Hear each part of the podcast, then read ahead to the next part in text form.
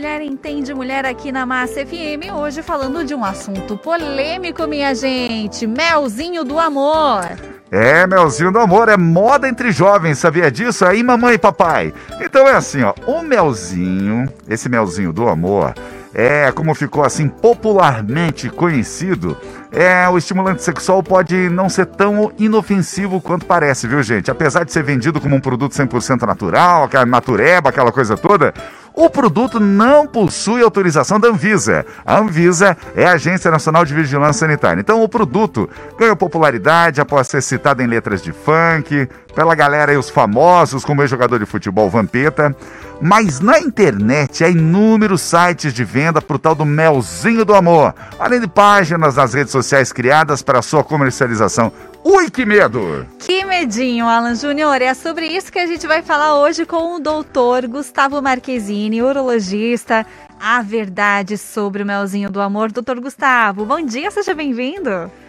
Bom dia, Regina. Bom dia, Alan. É um prazer muito grande poder estar de volta aqui com vocês.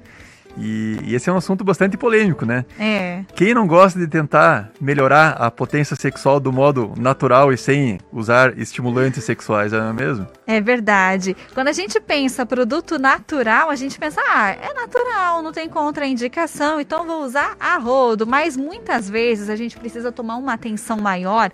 Afinal de contas, nem tudo que é vendido por aí é realmente verdade, né? Então tem que tomar muito cuidado. Doutor Gustavo, explica pra gente o que é esse melzinho do amor?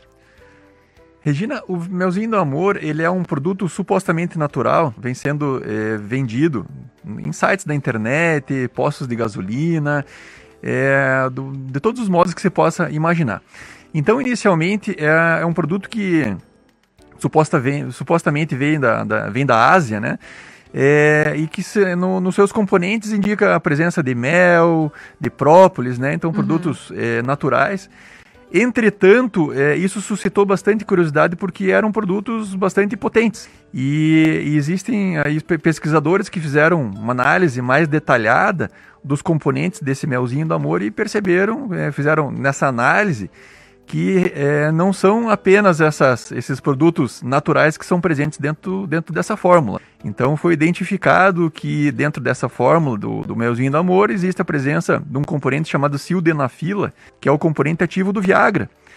E, e, o mais curioso e o mais perigoso é que a, a concentração desse, dessa sildenafila dentro do melzinho amor é um, uma concentração bastante grande. E sabemos que essas medicações não são medicações isentas de riscos, não são medicações isentas de efeitos colaterais. Desse modo, essa medicação, dependendo da dose utilizada e dependendo da pessoa que utiliza, isso pode estar trazendo um risco para a nossa população. Caramba, gente, então o melzinho do amor realmente não é natural. E daqui a pouco eu vou perguntar mais pro doutor Gustavo aqui. E se você aí tem dúvidas, vai mandando no WhatsApp da massa também. Tem um ouvinte que, que mandou uma dúvida, senhor amado, e eu vou perguntar pro Boa, doutor. Vou, vou, ela escreveu aqui, eu vou trazer, já, já. Mulher Entende Mulher, tudo sobre o melzinho do amor, com o urologista Dr. Gustavo Marquezine Paul. Doutor Gustavo já tem ouvinte mandando até áudio aqui pra gente responder. Vamos lá, alô, bom dia!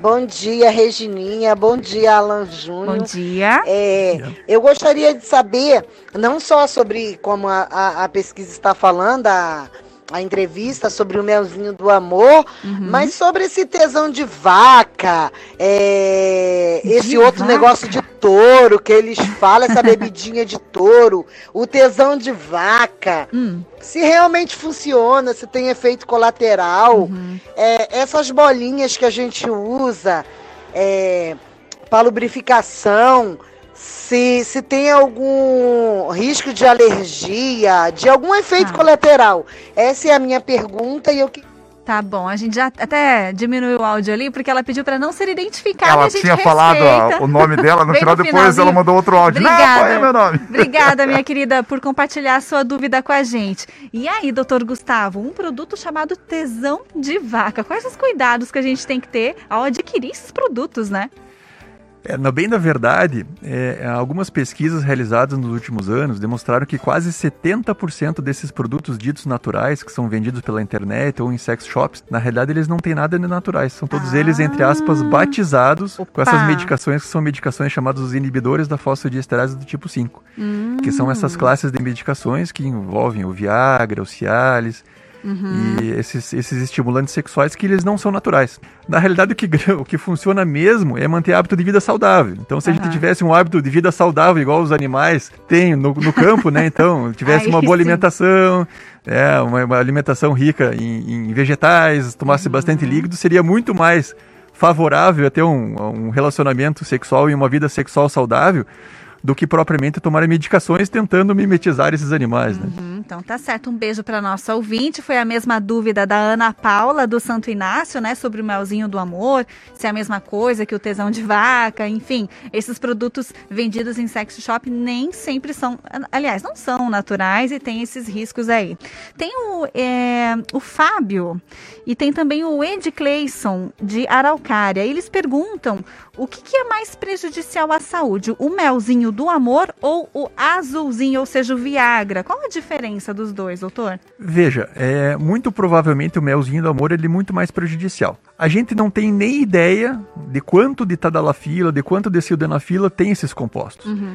Quando a gente usa uma medicação, um Viagra, um Cialis, uma sildenafila, uma tadalafila, a gente sabe exatamente o quanto da medicação que a pessoa está ingerindo. Como ah, eu já tinha citado anteriormente, é, essa, essas pesquisas realizadas anteriormente citaram que, esses, que esse melzinho do amor tem até duas ou três vezes a quantidade de sildenafila é presente em um comprimido. Então, você é, usar uma medicação, né, usar um, alguma coisa supostamente. Primeiro que assim, eu acho que como é que fica a confiança das pessoas que vão usar uma medicação, que vão usar um tal do melzinho do amor, que estão, na realidade, usando uma medicação, e essa medicação sequer é colocada na, na nos compostos, é uma, é, um, é uma medicação que não é registrada na Anvisa, então a gente não sabe qual que é a qualidade dessa medicação que a pessoa está ingerindo. Então, é, é, é, muito complicado você usar composto suposto, supostamente natural uhum. é, sem saber é, o, o, quanto de, de, medicação que você está é, ingerindo e o que mais que pode ter de medicação lá dentro que também não está acumulada na, na, bula. Então, é, essas pessoas elas estão usando uma, um composto que é, a pessoa não sabe o que está usando. Então, a mesma coisa que você no mercado tentar comprar alguma coisa que você acha que, que, que vai te ajudar, na realidade não está nem exposto no, no, no rótulo o que, é que realmente está presente na, naquele melzinho de amor. É, isso é, é, uhum. é, um perigo muito grande, né? Então fica aí o alerta. Tem a nossa ouvinte do Lene Lima e ela pergunta na nossa live, que um beijo para todo mundo na live no Facebook da Massa FM Curitiba. E ela comenta que viu que esse melzinho do amor não funciona com todo mundo. Por quê? Primeiro que não é um melzinho do amor, então existem vários melzinhos ah, do amor. Tá. Né? Então, é, existem as, as, medicações que é, essas medicações e essas, esses melzinhos que vêm do da que vem da Ásia, que vêm do Oriente Médio, e existem inclusive melzinhos do amor nacionais. Então a gente não sabe se esse melzinho que não funcionou com essa ouvinte, uhum. é, com, esse, com esse parceiro dessa ouvinte, realmente é, qual que é a procedência desse melzinho, né? Uhum. Eventualmente, existem alguns pacientes que têm problema de disfunção erétil que realmente não respondem ao uso de medicação oral esses pacientes eles vão necessitar de uma medicação, de um, de um, de um tratamento pormenorizado com outras medicações, é, eventualmente avaliar que medicação que está em uso para outros tipos de doenças, ver se não tem um diabetes, ver como é que estão os problemas hormonais. Então existem vários motivos pelo qual esse melzinho do amor é, pode não funcionar. Entre uhum. eles, uh, um, um melzinho de má um melzinho de má procedência, digamos assim, é, ou então, porque a, essa medicação não funcionou nesse paciente que pode ter um grau de disfunção erétil um pouco mais grave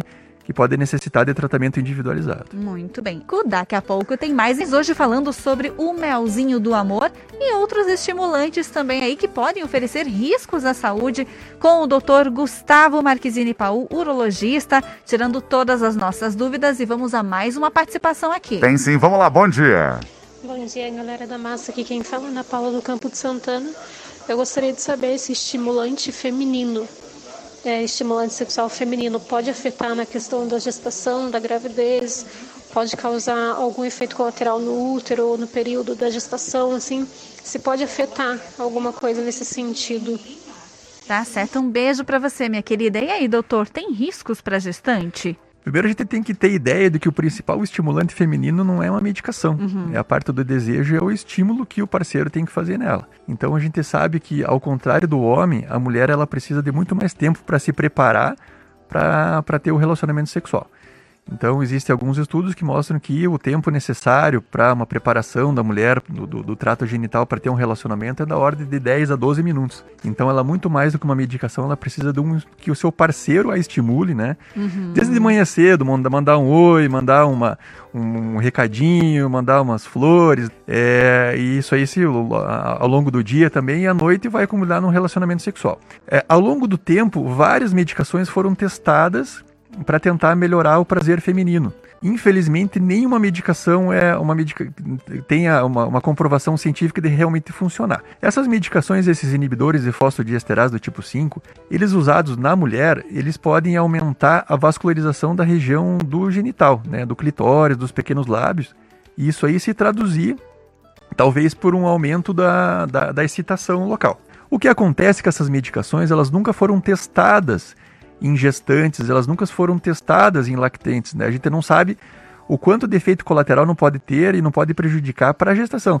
Então, na realidade, essa preocupação da ouvinte é uma preocupação uhum. que não tem resposta, né? Porque essas medicações elas foram desenvolvidas para tratar a disfunção erétil masculina e, na, e, nesse público que foram, que foram testados os efeitos colaterais né, e os efeitos adversos. Nas gestantes, a gente não sabe uhum. o, que, o, quais os efeitos colaterais, né? Pode induzir um aborto, alguma coisa assim. Uhum. Esses dados a gente não possui. Na dúvida, melhor ela nem ingerir esse tipo de medicamento, nem outros, né? Existem vários outros perigosos aí durante a gestação. Justamente. Outro ouvinte mandou a seguinte dúvida: Eu gostaria de saber sobre a maca peruana, que dizem ajudar na parte sexual. Isso é verdade ou mito? A maca peruana ela tem também um apelo comercial, é, do, do, da mesma forma dessas outras medicações, né? De ser uma medicação natural, uma medicação dos Andes. Então são é, é proveniente de uma, de uma planta que é utilizada na região dos Andes que os nativos usam e dizem melhorar a, a, potência sexual. Entretanto, são medicações que elas ainda não, não passaram pelo, pelo, pelo crivo da pelo crivo científico. Então hoje com, com, a, com o advento do, com o problema do Covid, a gente aprendeu muito a falar a respeito de evidência científica. Então, não existem evidências científicas que comprovem o funcionamento né, é, é, adequado dessa, dessas medicações, bem como o, a segurança dessas medicações. Então, essas medicações, se funcionam ou não, provavelmente não funcionam do modo, do modo adequado, essa uhum. é a uhum. resposta, é, mas também elas não passaram por, por, por estudos científicos que, que comprovassem a sua, a sua ação, né, a sua efetividade e tampouco os seus efeitos colaterais e os efeitos adversos. Tá certo. Doutor Gustavo, tem mais uma dúvida chegando aqui. Ah, de Campo Largo, nosso ouvinte, e ele pergunta: essa história na internet de produtos para aumento peniano, isso é verdade? Esse é um, é um assunto bastante delicado, um assunto uhum. bastante polêmico também, assim como essas medicações. Né? Inclusive, na semana passada, semana retrasada, a gente fez, um, fez uma live com um colega lá do Piauí falando a respeito disso aí. E até a nossa a Sociedade de Urologia, acho que nossa última reunião foi a respeito da, desses temas aí. Não existe nenhum procedimento, não existe nenhuma medicação que seja realmente efetiva para aumentar o tamanho do pênis e que seja é, segura. Né? Uhum. Então isso não existe. Então qualquer produto na internet, qualquer cirurgia que seja ofertada para aumentar o tamanho do pênis, é, elas representam muito mais um risco do que um, do que um benefício. A gente tem, assim, a, aqui o, o tamanho de uma profundidade vaginal média em torno de 10 a 12 centímetros. Uhum. Então é assim, se o homem tiver um pênis de 12 centímetros, ele já consegue penetrar inteiro na mulher. Né? Então não, não vai ficar faltando nada. Inclusive, pênis muito grandes, eles podem, eles podem até trazer um desconforto para a mulher, né? Existe, inclusive, um aumento da incidência de lesão genital de cúpula vaginal com a, com a chegada de, de, de, de, algumas etnias diferentes aqui no Brasil, que tem um pênis um pouco maior. Inclusive, é, isso é uma, é uma estatística que o pessoal do, do ML tem compartilhado com a gente. Caramba! E então um pênis muito grande, a, a, a, além de trazer não, não, trazer nenhum benefício, né? Porque É, se você for comparar se um pênis maior ou um pênis menor vai trazer uma maior uma satisfação sexual para o homem, isso não tem nenhum, nenhum, nenhum tipo de diferença, né? Inclusive um pênis maior pode trazer maior risco de lesão vaginal nas mulheres. Tá certo. Então, atenção, homens, muito cuidado com essas ofertas na internet aí. Tem uns três ou quatro ouvintes aqui, é, eu vou fazer essa pergunta por eles, para que haja um entendimento. Existe cirurgia para aumentar o pênis, sim ou não? Não. Beleza. seja realmente efetiva, não. Existem alguns tipos de preenchimentos penianos para aumentar o, o diâmetro peniano. São preenchimentos que trazem um enorme risco. São preenchimentos que podem fazer infecções, que podem. Inclusive, esse meu colega lá do Piauí, ele teve um caso de um paciente que foi submetido a, um, a, um, a uma colocação de, do, PM, do PMMA, né, que é o metacrilato peniano. Esse paciente, depois de alguns meses, desenvolveu uma infecção extremamente grave no pênis, né? Teve que tirar toda a pele do pênis, inclusive esse paciente ele correu risco de vida por conta dessa infecção causada por esse preenchimento que foi realizado do modo, do modo inadequado. Cara, mas quantos riscos isso pode provocar para a saúde do homem, né? Hoje a gente conversa com o Dr. Gustavo Marquezine Paul, urologista. Estamos falando aí sobre vida sexual masculina, sobre o melzinho do amor e chegando mais dúvidas aqui também. O melzinho do amor, ele é um estimulante sexual que está virando febre aí no público jovem. Doutor, qual a consequência para esse público? Se a gente for analisar quais são as situações onde, esses, onde esse público jovem está ingerindo, uhum. a, o principal relato é que eles usam essa, esse melzinho do amor em festas, né? Esse melzinho ele é vendido em festas e uh, depois da ingestão de uma grande quantidade de bebida alcoólica. A gente sabe que o álcool, em grandes quantidades, ele é um depressor do sistema nervoso, né? E ele, vai, ele é um sedativo, na realidade. Então, para tentar compensar essa sedação. O álcool acaba ocasionando nessa, nessas festas, esses adolescentes, esses jovens, eles acabam tentando ingerir esse melzinho do amor para tentar ter um relacionamento sexual após essas baladas. O que acontece, boa parte das vezes, essa ingestão não é de um ou dois, são, são ingeridos vários melzinhos e isso aí pode trazer um grande risco do ponto de vista dos efeitos colaterais da medicação. Essas medicações, elas são muito, são, são, são muito potentes no sentido de fazer um fenômeno de vasodilatação. Então, são vasodilatadores muito potentes e eles podem trazer, inclusive, é, é mal-estares, ponto de vista de até um, um infarto. Essas medicações, elas foram originalmente desenvolvidas para dilatarem as artérias do coração em pacientes cardiopatas. Então, é, se essa medicação é usada de, um, de, uma dose muito acima do, do indicado, elas podem fazer essa vasodilatação. Em casos casos aí onde existe algum tipo de comprometimento cardíaco, pode levar inclusive a um, a um infarto cardíaco, sabe? Então realmente traz um, traz um risco. Sem falar da dependência psicológica. Então, boa parte das vezes esses jovens acabam tendo um desempenho sexual um pouco melhor com o tal do melzinho do amor. E eles vão acabar não conseguindo mais ter um, um, um relacionamento sexual sem a medicação. Então isso vai causar um negócio chamado dependência psicológica, uma coisa que a gente vê bastante hoje em dia. Então jovens que, que usam a medicação têm um, uma performance sexual melhor com a medicação e aí eles ficam dependentes da medicação. Então quando uhum. eles não usam a medicação, eles acham que alguma coisa está faltando, então fazendo esse tipo de, de dependência psicológica. Uhum. Tem mais um ouvinte mandando a sua dúvida. Ele disse que tem 40 anos e já não tem muito mais aquele desejo sexual de antes. Isso é normal para um homem de 40 anos? E a respeito do pó de bruxa, é um outro, uma outra substância aí que ele cita. Realmente traz apetite sexual de volta? O homem, com o passar do tempo, ele vai, ele vai tendo a sua a questão do desejo e mesmo a potência sexual. Isso vai baixando com o tempo. Isso é uma coisa que é que é um fato. Então, quanto mais passa o tempo, mais o homem vai necessitando de um adequado estímulo sexual para ter um, a mesma performance sexual. Então, um homem de 40 anos, de 50 anos, ele vai precisar de mais estímulo sexual do que um, um rapaz de 18 ou de 20 anos para ter uma ereção. Mas isso aí é, é conseguido às custas, né? Do, do, do, uma melhora, do melhor estímulo sexual da parceria, né? Então, através da, de, de, outras coisas que não a medicação, né? Uhum. A gente sabe que com o passar do tempo, Regina, a produção hormonal dos homens ela também vai baixando. Então, é, existe então a, a necessidade também, quando tem uma, uma, um decréscimo do desejo sexual nesses homens de um pouco mais de idade, que ele procure ajuda profissional do, do, do, do seu urologista para fazer uma mensuração desses hormônios. Então a gente sabe que mais ou menos aí o hormônio masculino, que é a testosterona, ele vai decaindo em torno de 1% ao ano, a partir dos 40, 45 anos. Associado a isso aí também os, a, a, a, pior hábito de vida, né? Então a pessoa vai ganhando peso, esse peso um pouquinho maior vai diluindo a testosterona desse homem, que o testículo ele não aumenta de tamanho, né? A produção testicular da testosterona é sempre a mesma. E aí um corpo maior vai diluindo essa testosterona, vai fazendo com que a concentração de testosterona vá baixando com, com o passar do tempo. Tá certo. Mais uma dúvida aqui, a fluoxetina, ela inibe a libido?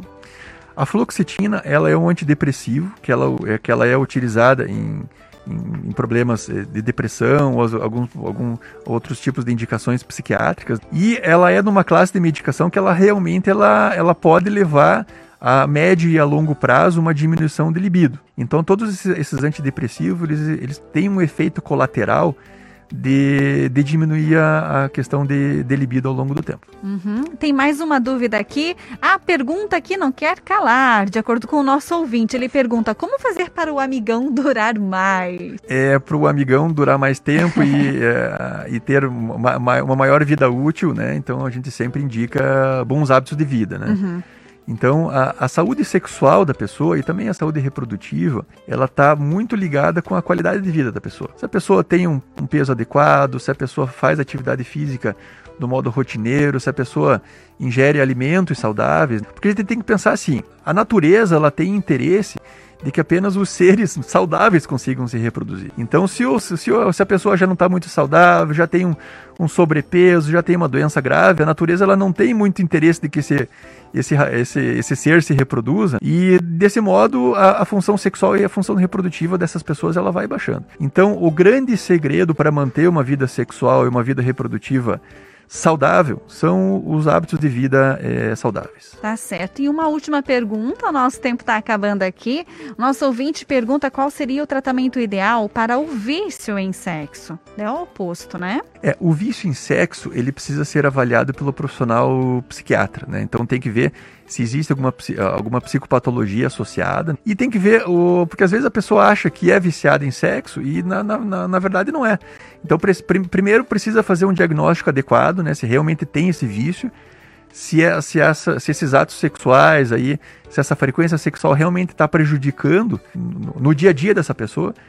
O que, que a gente tem que saber? A gente tem que saber se a, aquela frequência sexual está prejudicando a vida cotidiana. Então, aquela pessoa está deixando de fazer as suas atividades habituais para ter sexo, isso de algum modo está prejudicando a sua atividade laboral, né? Então, primeiro tem que fazer o diagnóstico e o segundo precisa é, fazer uma, uma avaliação da, pelo, pelo psiquiatra especialista dessa parte da função sexual e se realmente tiver indícios de que a pessoa realmente tem esse problema, existem várias medicações que podem ajudar nesse sentido. Muito bem. A gente conversou hoje com o Dr. Gustavo Marquezine, urologista. Muito obrigada mais uma vez, doutor. Sinta-se à vontade, o espaço é seu aqui na Massa FM. Mais uma vez, gostaria de agradecer o convite. Já estou me sentindo quase em casa. É muito gostoso vir aqui conversar bom, com vocês. Doutor. Contem sempre com a gente. E para as pessoas aí, a, a, gente sabe que a internet ela é um campo bastante interessante de busca de informação. É né? verdade. Né?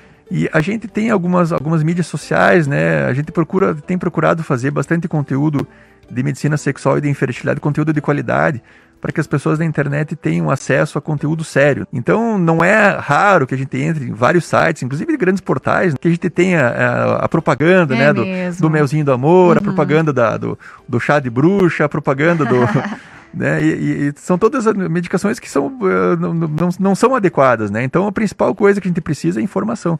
Então, através lá do. A gente tem um, um canal no YouTube chamado é, Androcenter Saúde Sexual e Reprodutiva Masculina, onde a gente tem bastante conteúdo, acho que já são mais de 65 vídeos que a gente tem que lá. Legal. Falando a respeito de todas as questões do, da, de medicina sexual, inclusive dessas questões eh, psicológicas, as questões psiquiátricas associadas. A gente tem também um podcast no, no Spotify chamado Androcast que também pode ser acessado, né? Então, com conteúdo de qualidade para que todas essas pessoas que são é, reféns, né, que são que estão órfãos, né, de informação de qualidade possam se informar. Muito bem, tem muito conteúdo disponível aí. Siga o Dr. Gustavo Marquezine nas redes sociais. Doutor, até a próxima. Então, muito obrigada. Obrigado, um bom dia.